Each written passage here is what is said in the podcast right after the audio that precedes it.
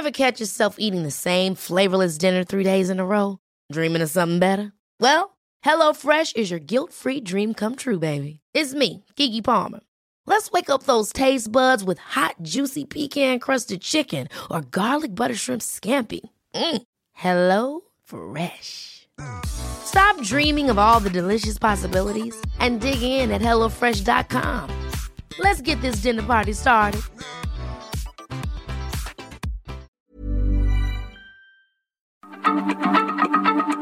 Heraldo Radio, la H se lee, se comparte, se ve y ahora también se escucha.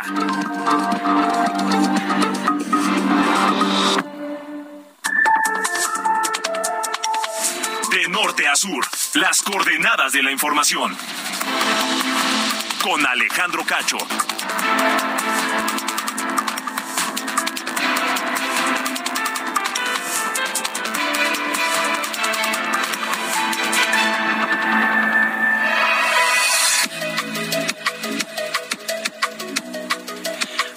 De la noche, tiempo del centro de la República Mexicana. Bienvenidos a De Norte a Sur.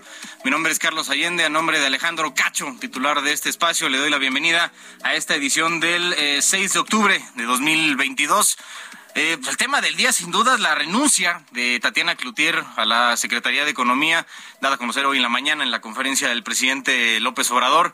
Eh, dijo que fue por temas personales, pero digo, se, se, sabe que cuando no quieren dar mayores explicaciones qué es lo que pasó, se aducen nada más que son temas personales y no se eh, hace mayor eh, eh, conversación alrededor. también, al rato vamos a hablar sobre este tema y las implicaciones que tendrá en el futuro del gobierno de Andrés Manuel López Obrador, pero sin duda es un momento crucial para eh, la República Mexicana, para el gobierno federal, porque eh, estamos, acuérdense, en el tema de las consultas del TEMEC con eh, Estados Unidos y Canadá, por el tema de, de, la industria eléctrica. Y pues nada, ahora Tatiana parece que se irá a su casa en, en Monterrey, Nuevo León, con eh, un trabajo de un año, poco más de un año, nueve meses, a cuestas como secretaria de Economía. Esto es un poco de las cosas que vamos a tener hoy en De Norte a Sur.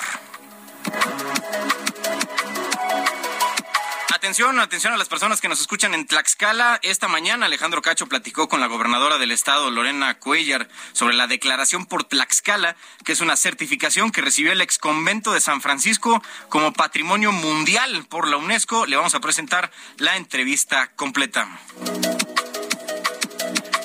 Esta noche estará con nosotros Brenda Flores, investigadora de la organización México Cómo Vamos, para hablar sobre el panorama en torno a la política energética de México y los posibles incumplimientos al Tratado México, Estados Unidos y Canadá al TEMEC. Pues esta mañana, Tatiana Cloutier les decía, anunció su renuncia como titular de la Secretaría de Economía, dejando muchos temas pendientes, como los reclamos que hicieron Estados Unidos y Canadá sobre la política energética de México. Además, la Comisión Federal de Electricidad perdió un arbitraje contra la empresa española Duro Felguera, que se ubica en Sonora, por lo que tendrá que pagar otros 22 millones de dólares por incumplimiento de contrato en la construcción eh, firmada en 2015.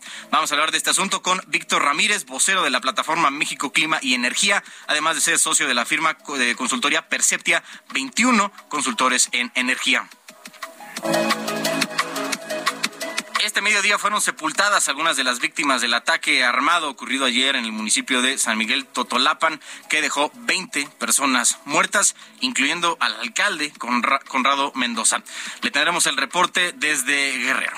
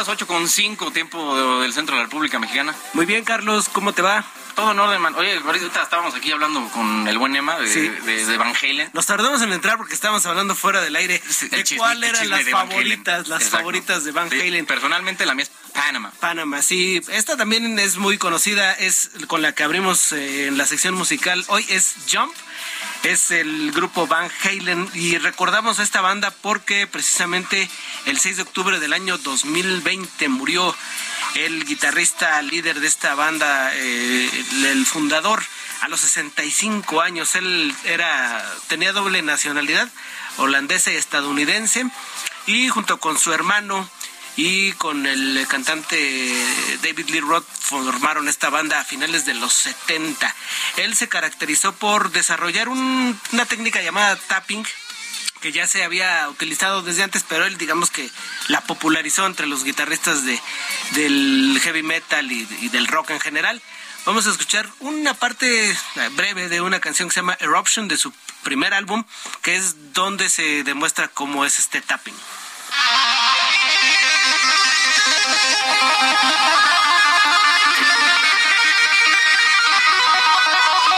En realidad, en realidad se oye muy rápido. Y sí, sí es rápido este, para guitarristas virtuosos, pero en realidad es un movimiento que se hace con las dos manos sobre el mástil de la guitarra y hace, crea un efecto de, esta, de esta gran rapidez, esta velocidad. Pero fíjate que ahora que hablamos de las canciones de eh, Van Halen, a mí me gusta mucho la participación que tuvo en la canción Beat It de Michael Jackson. Ah, claro. En el solo de guitarra que ya lo he platicado con Alejandro Cacho alguna vez, que hubo ahí un trabajador que tocó la puerta en el momento en que estaban grabando y se quedó ahí el sonido de la puerta grabado. Si te parece, Carlos, con eso nos vamos para continuar hoy en este día o esta noche lluviosa aquí en la Ciudad de México con este, este trabajo que hizo en conjunto Eddie Van Halen con Michael Jackson. Claro que sí. Estamos escuchando esta parte y eh, durante toda la noche la selección musical de Ángel Arellano. Así es.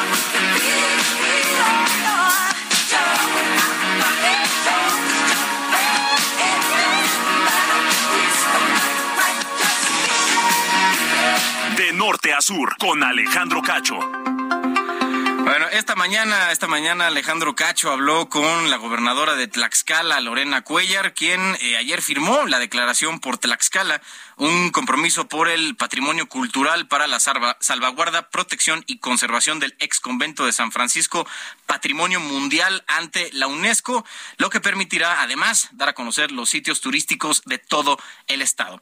Esto es lo que platicaron en su programa de la mañana aquí en Heraldo Televisión. Gobernadora, gracias por estar con nosotros. Buen día. Hola Alejandro, ¿qué tal? Qué gusto. A, todos los amigos del Heraldo les agradezco mucho esta entrevista porque es muy importante lo que sucedió el día de ayer eh, en Tlaxcala, ya que después de muchos años, desde 1986, que se había iniciado todo un protocolo para lograr esta eh, certificación, pues por fin pudimos concluirla después de, muchas acciones para que hoy Tlaxcala pues sea reconocido como conjunto conventual franciscano y catedralicio de Nuestra Señora de la Asunción de Tlaxcala. Esto quiere decir que tenemos que conservar el patrimonio, que hoy, que hoy somos garantes de cuidar prácticamente eh, pues al todos los monumentos del gobierno del estado. Son dos hectáreas que tenemos que conservar, 122 edificios que forman parte fundamental del patrimonio cultural y, eh, e inmaterial del gobierno del estado y de, este estado rico en cultura y que hoy pues nuestro compromiso es preservarlo. Qué, qué, qué buena noticia y que esto le da un, un, um, blasón más turísticamente y culturalmente hablando a, a Tlaxcala, gobernadora. Estos, todos estos edificios, eh, patrimonio hoy de la humanidad, ¿están en la ciudad de Tlaxcala o están en otros lugares también? Están en la ciudad de Tlaxcala, son prácticamente 12 hectáreas que eh, hacen precisamente este, este conjunto de, de monumentos históricos que tenemos que preservar, que hoy a través de la UNESCO pues nos entregan como garante a, todos los tlaxcaltecas.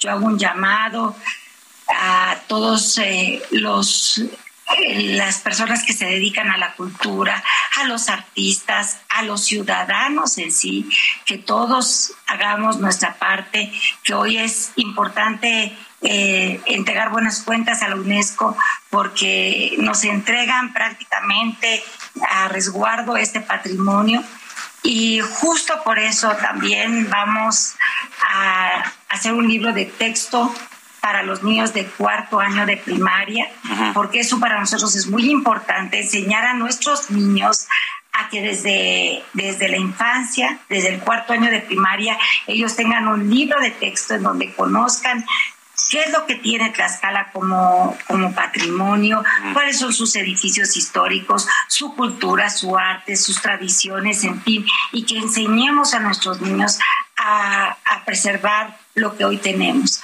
Muchas veces, lamentablemente, en alguna marcha, en algunas eh, pues situaciones que se dan eh, lamentables, pues se daña el patrimonio. Y eso tenemos que ir enseñando a nuestros niños que entre todos tenemos que preservarlo, que eso no podemos eh, pues tocarlo porque es parte de nuestra historia, de nuestra identidad.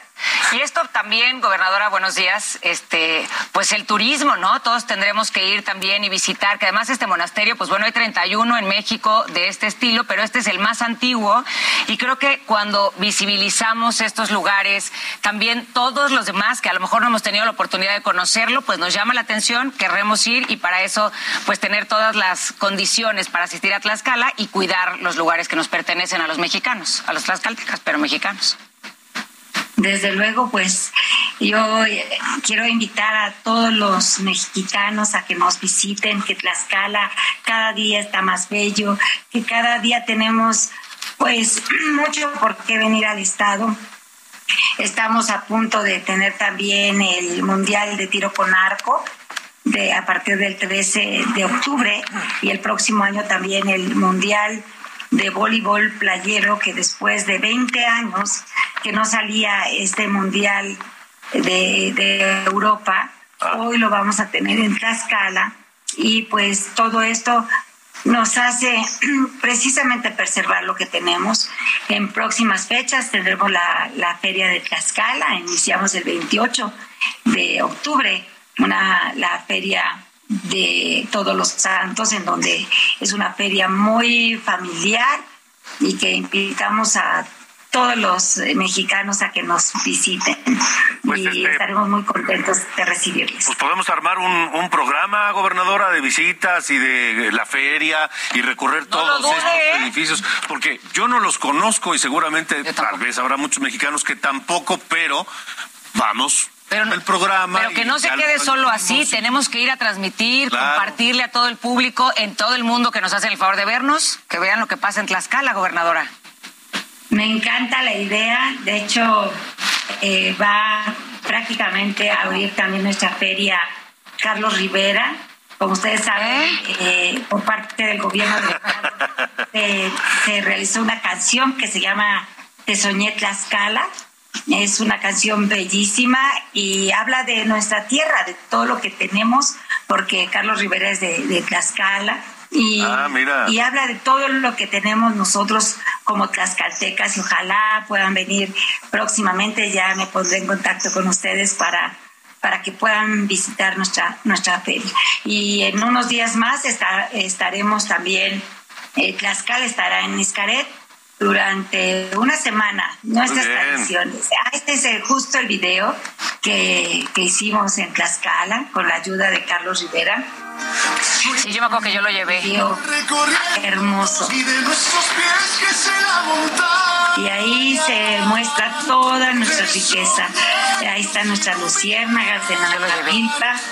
Eso, eso es precioso, lo de las luciérnagas. Luciérnagas. Es precioso y qué manera de plasmarlo también con, pues como bien lo dice, gobernadora, con estos artistas que hoy pueden presumir a México, hablar de los estados, de las cosas hermosas y que esto trasciende las fronteras y que, y que llegue a muchos lados. Así como cuando nosotros vayamos, todos los ingleses que nos ven pueden ir. Sí, los ingleses y todos los demás. Españoles, todos. Oye, eh, gobernadora. y... como, como dice Carlos, no, no creerán que existe algo igual.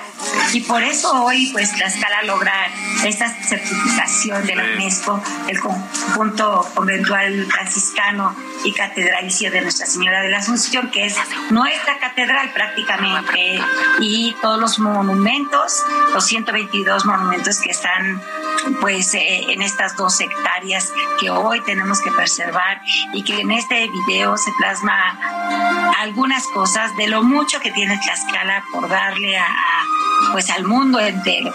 Por eso hemos estado haciendo mucha promoción de Tlaxcala en todo el mundo y, que hoy en este próximo mundial, el próximo año, eh, que, estemos, em, eh, que los ojos del mundo estén en Tlaxcala con 166 espectadores en todo el mundo que tendrá Tlaxcala, pues es una gran eh, fortaleza que hoy tenemos de, demostrar y demostrar todo lo que tenemos al mundo entero. Pues gobernadora Lorena Cuellar, gracias eh, por compartir esta noticia con nosotros. Este y tenemos pendiente ir a conocer todo este riqueza cultural tlaxcalteca. Felicidades. Felicidades a Tlaxcala. Gracias, muchas gracias. Y, y esta semana próximamente en Escaret estaremos también una semana completa. Quienes vayan a Escaret podrán ver toda nuestra riqueza gastronómica, cultural, Qué rico. las tradiciones. Qué rico. Así que estará, estaremos también una semana por ahí. Seguro que va a ser extraordinario como todo lo que hace Escaret. ¿eh? Exactamente, sí. Se va a ser extraordinario. Gracias. Hasta luego, gobernadora. Gracias.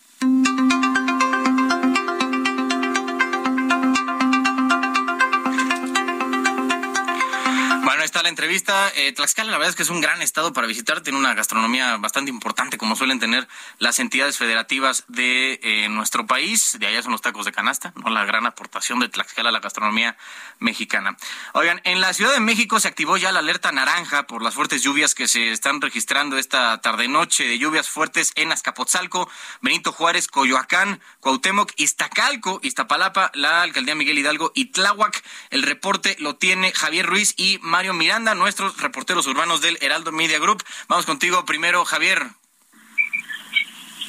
Excelente noche, pues Carlos, primero que nada informar que llueve en gran parte de la Ciudad de México, incluso ya se dio a conocer por la Secretaría de Protección Civil eh, alerta amarilla en nueve alcaldías. Las más afectadas hasta el momento, por supuesto, es la alcaldía Coyoacán, la alcaldía de Iztapalapa, de Tláhuac, también la Cuauhtémoc y también la, Venustiano Carranza. Esto ha generado pues encharcamientos de consideración en la zona oriente, principalmente sobre la calzada Ermita Iztapalapa, llegando ya a la zona del eje 6 sur. Tenemos encharcamientos en este punto y también pues problemas seriales para quien transita sobre el eje 6 sur en dirección hacia la zona de los puentes de la Concordia. En Zaragoza, justamente en los puentes de la Concordia, antes de subir el puente en dirección hacia la autopista México-Puebla, tenemos alegados cinco carriles. Esto está provocando que la circulación pues prácticamente esté detenida desde la zona de Guelatao.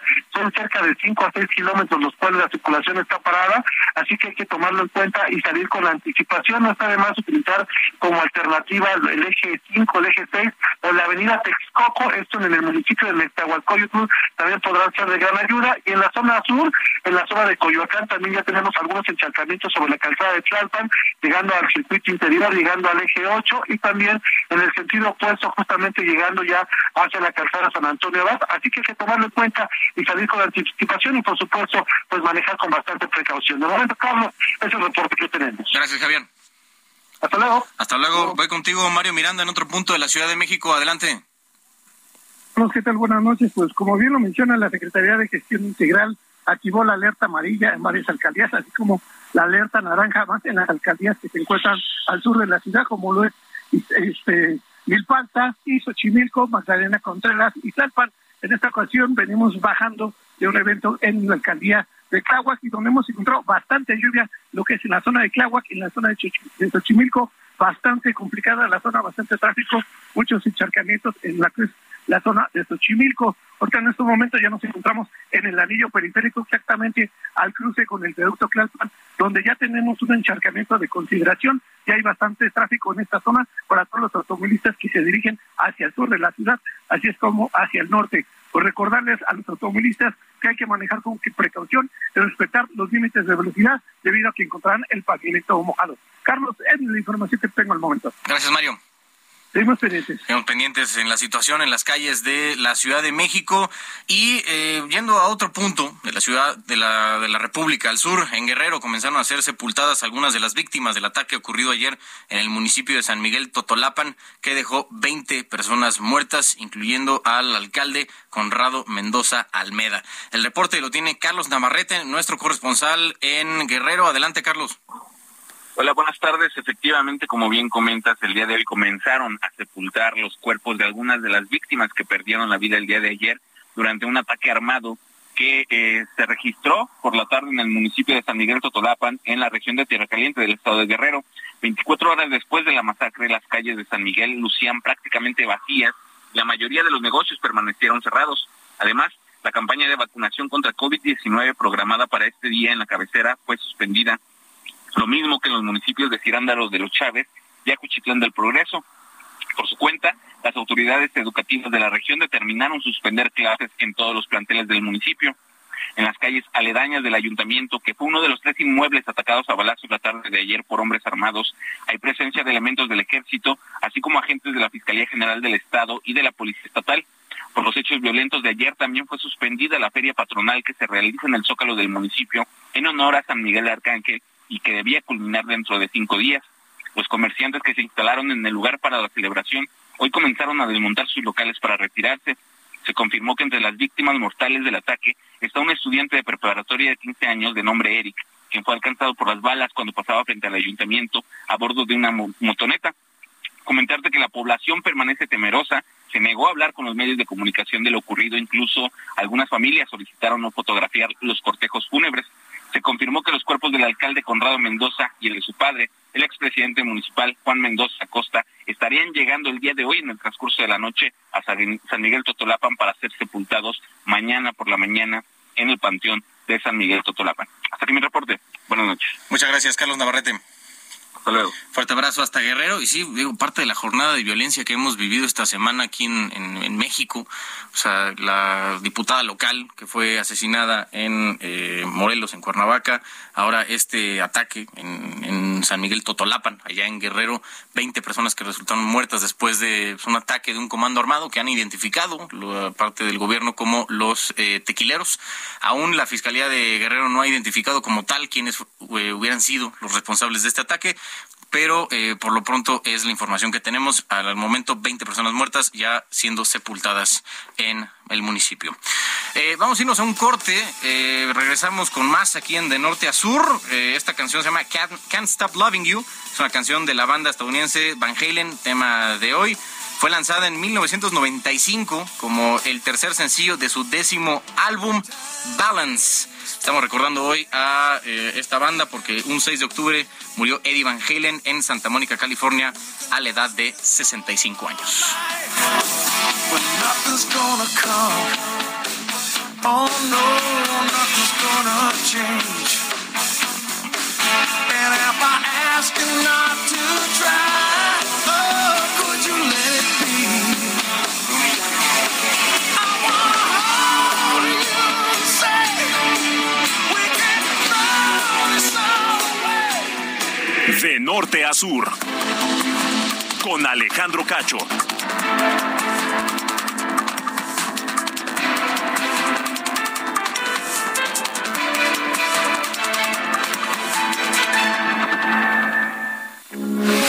Heraldo Radio, con la H que sí suena y ahora también se escucha.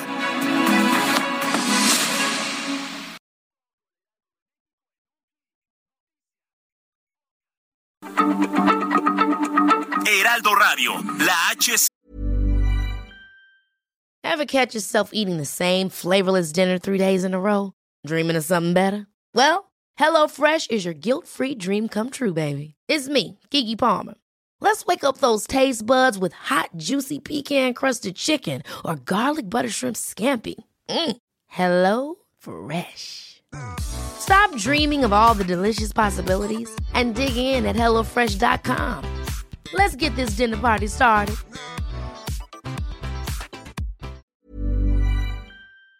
Se lee, se comparte, se ve y ahora también se escucha.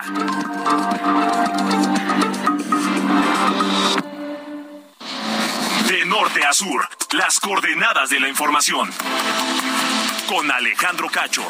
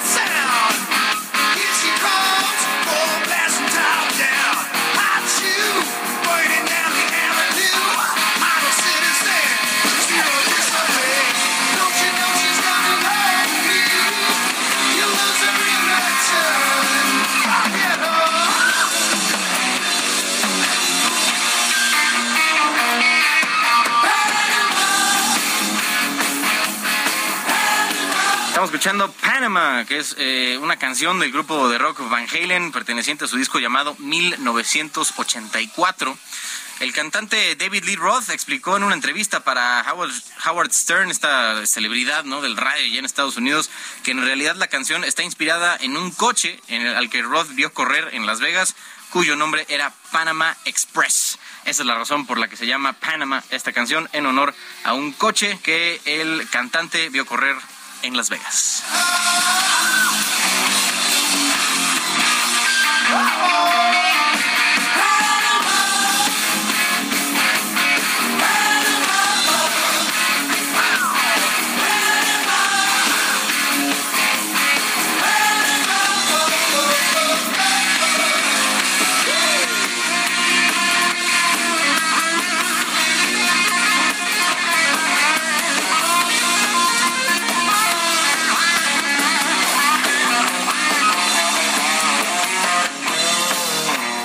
Norte a sur, las coordenadas de la información. Buenas noches, estas son las noticias de norte a sur. El gobernador de Morelos, Cuauhtémoc Blanco, aseguró que el feminicidio de la diputada local Gabriela Marín fue planeado, pues se corroboró que la seguían desde hace de 10 a 15 días y que podría ser producto de una venganza política. En San Luis Potosí, Erika Briones, presidenta municipal de Villa de Reyes, murió esta mañana junto con otras tres personas en un accidente carretero en el libramiento poniente al chocar contra un tráiler que transportaba jitomate. En Veracruz fue reportado un segundo asalto masivo en la autopista Orizaba-Puebla en las cumbres de Maltrata, donde un grupo armado despojó de sus pertenencias a cerca de 40 automovilistas que estaban varados en un accidente. La Sedena ubicó a 25 grupos que podrían afectar la operación del Aeropuerto Internacional Felipe Ángeles y entre ellos ubicó a familiares de niños con cáncer, madres usuarias de guarderías infantiles y a los exintegrantes de la extinta Policía Federal. El presidente de Estados Unidos, Joe Biden, emitió una orden ejecutiva con la que perdonará a todos los condenados a nivel federal por posesión de marihuana, de los cuales no hay actualmente nadie en prisión simplemente por posesión, aunque Biden afirmó que animará a los gobernadores a que haga lo mismo a nivel estatal. Finalmente, la Secretaría de Marina Armada de México develó la estatua de la perrita rescatista Frida para rendirle homenaje en vida por haber logrado el rescate de 12 personas con vida, la localización de más de 40 cuerpos tras el sismo del 19 de septiembre de 2017 y además por haber participado en 53 operaciones en México, Haití, Guatemala y Ecuador. Yo soy Diana Bautista y estas fueron las noticias de Norte a Sur.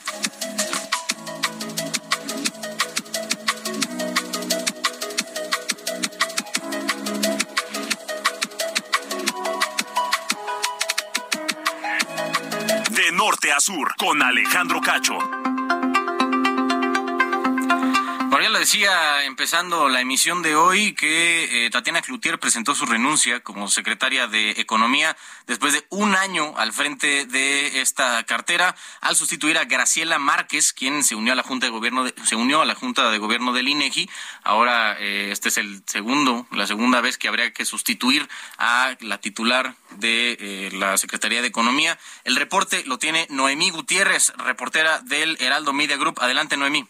Hola, muy buenas noches. Pues sí, comentarte que el presidente Andrés Manuel López Obrador anunció de forma sorpresiva que Tatiana Cloutier presentó su renuncia como secretaria de Economía. Le agradeció su contribución al movimiento y sobre todo lo que ha apoyado a la cuarta transformación. Recordemos que ella fue la coordinadora de campaña del tabasqueño durante el proceso electoral de 2018. El presidente dijo que aunque le pidió quedarse, pues Tatiana decidió ya no participar en su gobierno. La calificó como una mujer de convicciones y criterio. Pero escuchemos qué fue lo que dijo el presidente López Obrador esta mañana. Recibí eh, un escrito de Tatiana donde me comunica que desea retirarse del gobierno, no así de la lucha por la transformación del país. Y respetamos su decisión, insistimos para que se quedara, pero es una mujer con convicciones, quisimos hacerlo aquí para agradecerle mucho por su contribución, por su apoyo, no puede ella salir por la puerta de atrás. En del Salón Tesorería de Palacio Nacional estaba visiblemente emocionada y casi a punto del llanto. La ahora exsecretaria de Economía dijo que, que, leía la carta para evitar especulaciones, pero también en términos beisbolísticos dijo que tras jugar en las grandes ligas, pues ahora se pasa a la porra, pero sobre todo uno debe saber cuándo retirarse. También recordó que le planteó la renuncia al presidente el 26 de julio y lo reiteró el 9 de septiembre. Pero escuchemos qué fue lo que dijo Tatiana Cloutier.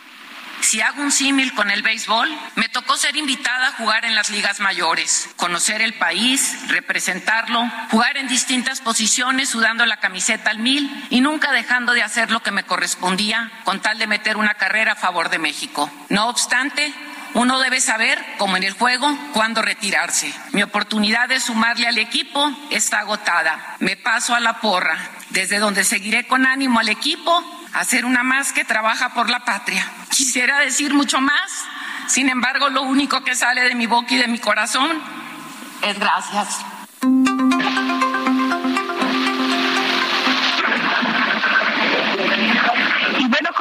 Que al final Tatiana Cloutier pues, se despidió con un abrazo del presidente y él solamente aplaudió y después ya durante la conferencia de prensa se le cuestionó por qué tuvo este gesto con Tatiana Cloutier. El presidente dijo que ni siquiera se había dado cuenta de su situación y lamentó que este tema se haya dado generado polémica en las redes sociales y sobre todo dijo que podría ser eh, utilizado por sus adversarios políticos. Es por ello que desde la trila ahí del Palacio eh, Nacional le mandó besos y no respondió a los cuestionamientos y la renuncia de Cloutier fue por la diferencia que se tuvo por la Guardia Nacional, el plan antiinflacionario o incluso las consultas en materia energética. Pues esto fue parte de lo que pasó esta mañana en el Salón Tesorería de Palacio Nacional. Muchas gracias, Noemí.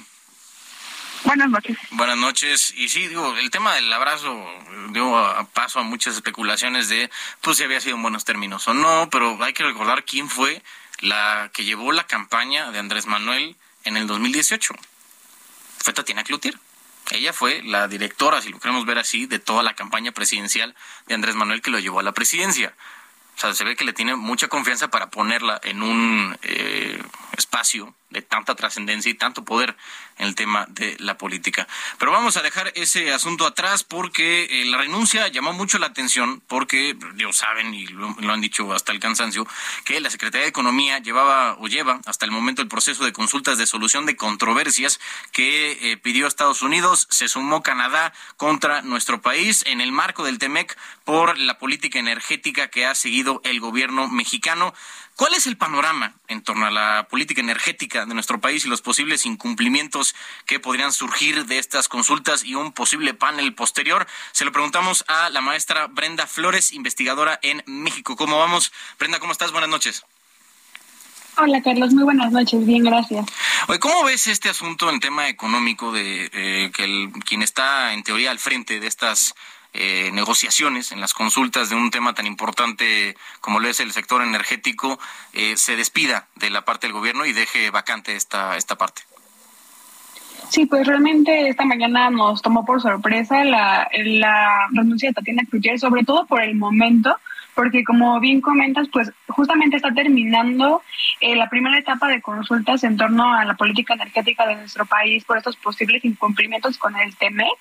Y bueno, aunque Estados Unidos eh, eh, anunció que va a, continuar con este proceso eh, y es incierto realmente hasta cuándo, pues sí sigue siendo un proceso complicado y pues todavía nos encontramos pues con incertidumbre y ahora esto le suma un poco más de incertidumbre a este a este proceso que estamos viviendo que para el contábamos inicialmente con 45 días los cuales se culminaban el 3 de octubre y bueno, ahora será ampliado este periodo, eh, pero pues sigue siendo eh, que, eh, un riesgo que se pueda solicitar un panel para resolver esas controversias y sería sobre todo un riesgo en términos económicos para nuestro país porque pues sí se ha violado, bueno, se, se, ha tenido un trato discriminatorio con, la, con empresas de Estados Unidos y Canadá, sobre todo en el, en el sector eléctrico de nuestro país y eh, pues eso podría traernos eh, la consecuencia de tener que dar compensaciones económicas o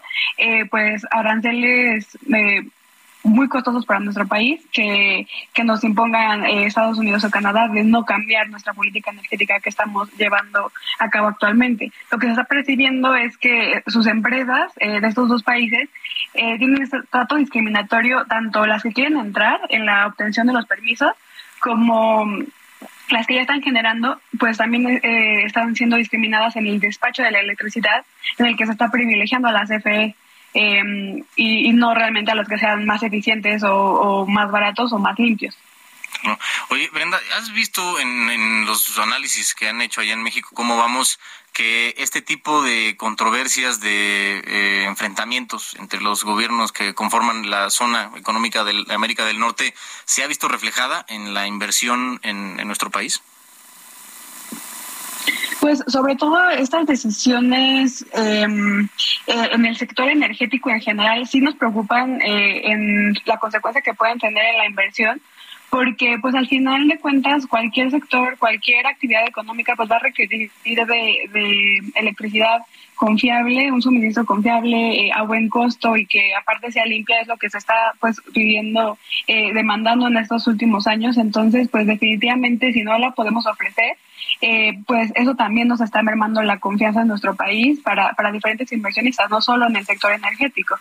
Y aparte de esto, pues si ahora tenemos eh, pues un, cierta incertidumbre en cuanto a nuestra relación con nuestro principal socio comercial, pues eso también eh, genera puede generar cierta desconfianza entre inversionistas que estén considerando en, qué país invertir.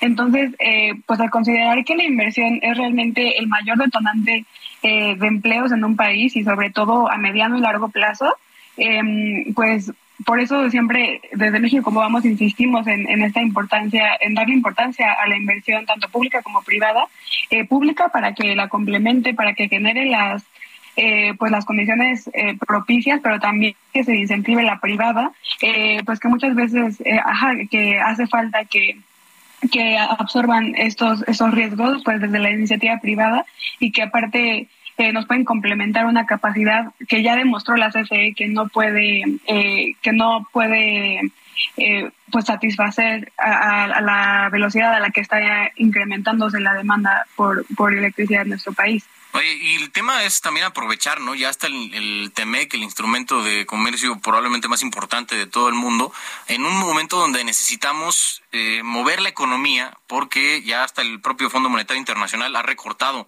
la eh, previsión de crecimiento a nivel mundial, ¿no, eh, Brenda? Claro, eh, hemos visto cómo se están incrementando los riesgos eh, y los retos económicos para lo que resta de este año y para el siguiente, por lo menos. Y pues en ese contexto eh, es más necesario que nunca mantener este motor externo que, que, nos ha sacado de cierta manera adelante del golpe de la pandemia, aunque todavía no nos hemos recuperado al 100%, pero sí que ha sido importante el papel del sector externo y, y pues es momento de seguirlo impulsando. Eh, y, y, pues aprovechar que se está tratando de muchas muchas eh, cadenas productivas están tratando de relocalizarse a más cerca de, su mercado final. Entonces, si estamos eh, tan cerca del mercado más grande del mundo, pues sería un momento ideal también para México para, para explotar estas oportunidades. Y pues ahí lo más importante va a ser tener esa mayor certidumbre eh, y sobre todo en un sector tan importante. Claro. Brenda Flores, ah, y parte de eso. No, dime, dime, dime. No, perdón. Es que justo me faltó conectarlo justamente con que ahí también va a ser muy importante que se defina pronto quién va a quedar a la cabeza de la Secretaría de Economía para, para pues tener esta claridad lo, lo, más pronto posible. Sin duda, va a ser crucial a ver quién, quién designa el presidente ahora en esa, en esa parte de su gabinete. Brenda Flores, investigadora en México, ¿cómo vamos? Muchas gracias. Muchas gracias a ti. Hasta luego. Hasta luego. Buenas noches. Y sí, digo, ahora el tema también fue nota hoy que México se volvió a colocar como el primer socio comercial de Estados Unidos. O sea, no podemos negar la importancia que juega Estados Unidos en, el intercambio comercial de nuestro país. Bueno, y las, reacciones que hubo alrededor de la renuncia de Tatiana Cloutier no se hicieron esperar. ya ven cómo eh, pasan las cosas tan rápido hoy en día. El secretario de Relaciones Exteriores, Marcelo Ebrard, aseguró que no se va a entorpecer los avances en las consultas solicitadas por Estados Unidos y Canadá en el mercado eléctrico. El reporte lo tiene Iván Saldaña, reportero del Heraldo Media Group. Adelante, Iván.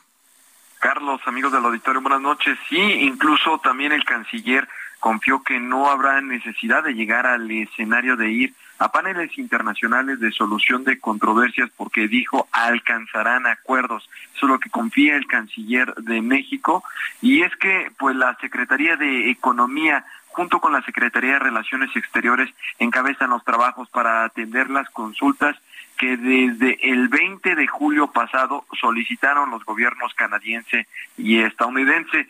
Se le entrevistó al canciller Marcelo Ebrard en el Instituto Matías Romero, ahí él contestó, no, no tienen por qué ponerse en riesgo, las pláticas continuarán y bueno, vamos a esperar que el señor presidente nos indique quién va a hacerse cargo de la Secretaría de Economía pero no estimaría yo que se vayan a entorpecer esas conversaciones porque hay todo un equipo de trabajo de la Secretaría de Economía y de la propia Cancillería y eso no va a suceder ahora con el nuevo titular o la nueva titular dijo, pues simplemente le haremos, eh, le actualizaremos y bueno, vamos a seguir adelante. Fueron las palabras del canciller Marcelo Ebrard y pues también dijo que el, canciller que pues eh, no confían en que se va a llegar a un acuerdo antes de que se escale a un panel internacional se va a llegar a un acuerdo en estas consultas y es que eh, me, es,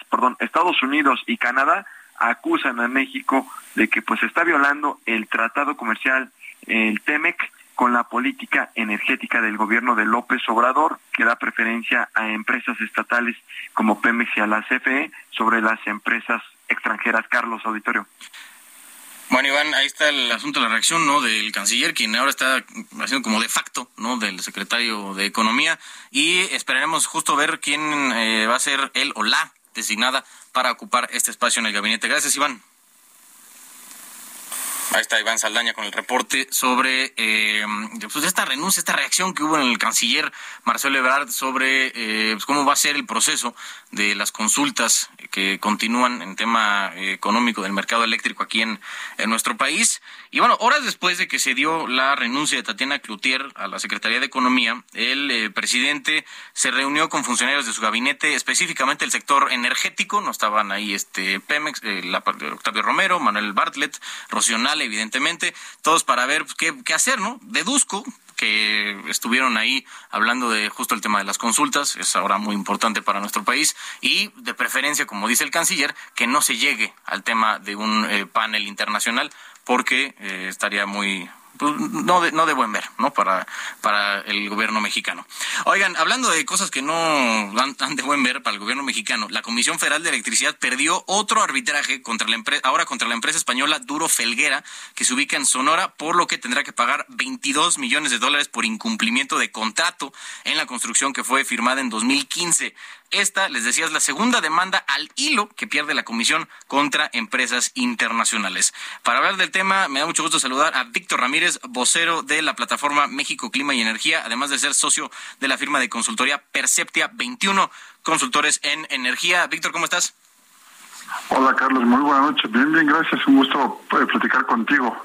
Oye, Víctor, ¿cómo ves este asunto de la, eh, del, del nuevo laudo que fue en contra de la Comisión Federal de Electricidad? Yo, yo creo que eh, las acciones que va tomando una empresa poco a poco van, a, van teniendo efectos. Si se hacen las cosas bien, tienen efectos positivos. Si se hacen las cosas mal, eh, terminas afectando a ti mismo. ¿Qué es lo que sucede en este caso particular? Es una empresa que eh, gana una licitación para construir una central de ciclo combinado, la termina eh, eh, y obviamente cuando cuando se, se, acaba el tiempo, pues eh, en algún momento surgen algunas cositas, algunos detalles por terminar.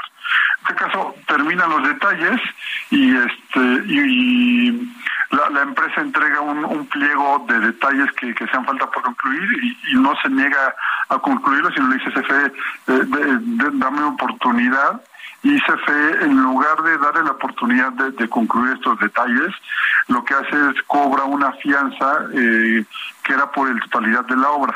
Entonces la, empresa dice, pues estás cobrando la fianza por la totalidad, no por los detalles. Entonces me voy a un arbitraje internacional y obviamente la empresa privada que, que lo ganó, ¿no? Porque pues el, el proyecto estaba prácticamente terminado y, entregado. Y, pues bueno, eh, no, no sé cuál fue la intención de CFE de cobrar todo el, el, lo de la fianza, porque finalmente pues cualquiera habría sabido que iban a perder y que no solamente ibas a perder el monto de la fianza, sino que ibas a terminar pagando intereses y este y impuestos y pues esto esto fue lo que sucedió, ¿no? Ya. Oye, Víctor, ¿y ¿qué otros eh, frentes abiertos tiene aquí la Comisión Federal de Electricidad que podrían este, salir en contra? Uf, tiene 22, eh, 22 litigios en Estados Unidos con empresas de gas.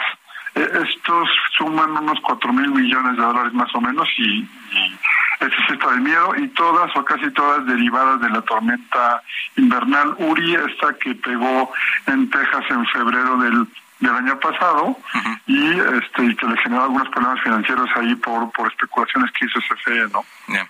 Oye, pues bueno, vamos a ver qué es lo que pasa con esos 22 casos en, que todavía hay pendientes con la CFE. Por lo pronto, saldo negativo de 122 millones de dólares que ya tienen que ser eh, pagados, despachados por el gobierno mexicano. Gracias, Víctor. Un gusto platicar contigo. Igualmente, fuerte abrazo. Víctor Ramírez, vocero de la plataforma México Clima y Energía y socio de la firma de consultoría Perceptia 21 Energía, especialista en este tipo de temas que hemos eh, seguido desde que se dieron las eh, consultas y diferentes eh, arbitrajes que la CFE ahora tiene que eh, paliar, ¿no? De que tratar de luchar contra ellos, si es que no quiere ver seriamente afectado su presupuesto. Porque les decía, ya estamos hablando de que fueron 122 eh, millones de dólares, que al tipo de cambio redondeado de 20 pesos por dólar son 2.440 millones de pesos.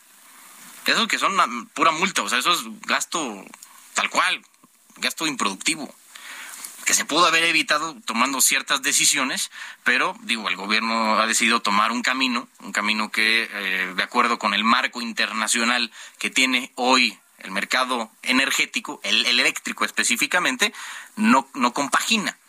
Y pues bueno, por eso se están dando estos eh, asuntos en el panorama internacional de nuestro país.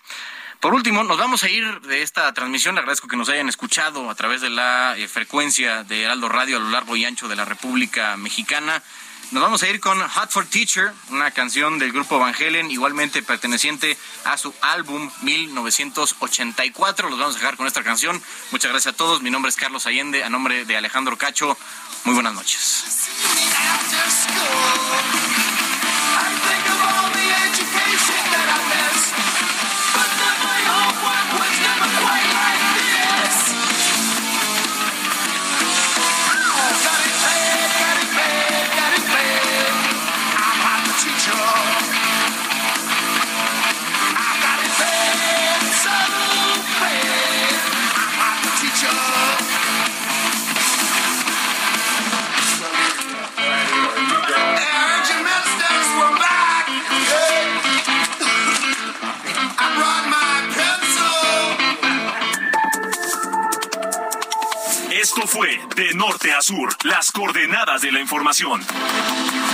Con Alejandro Cacho.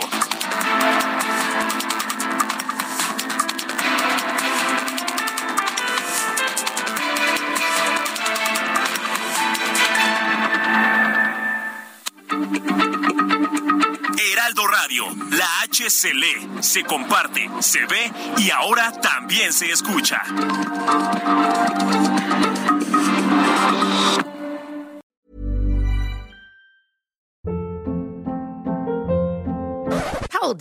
What was that? Boring. No flavor. That was as bad as those leftovers you ate all week. Kiki Palmer here, and it's time to say hello to something fresh and guilt-free. Hello Fresh. Jazz up dinner with pecan-crusted chicken or garlic butter shrimp scampi. Now that's music to my mouth. Hello Fresh. Let's get this dinner party started. Discover all the delicious possibilities at hellofresh.com.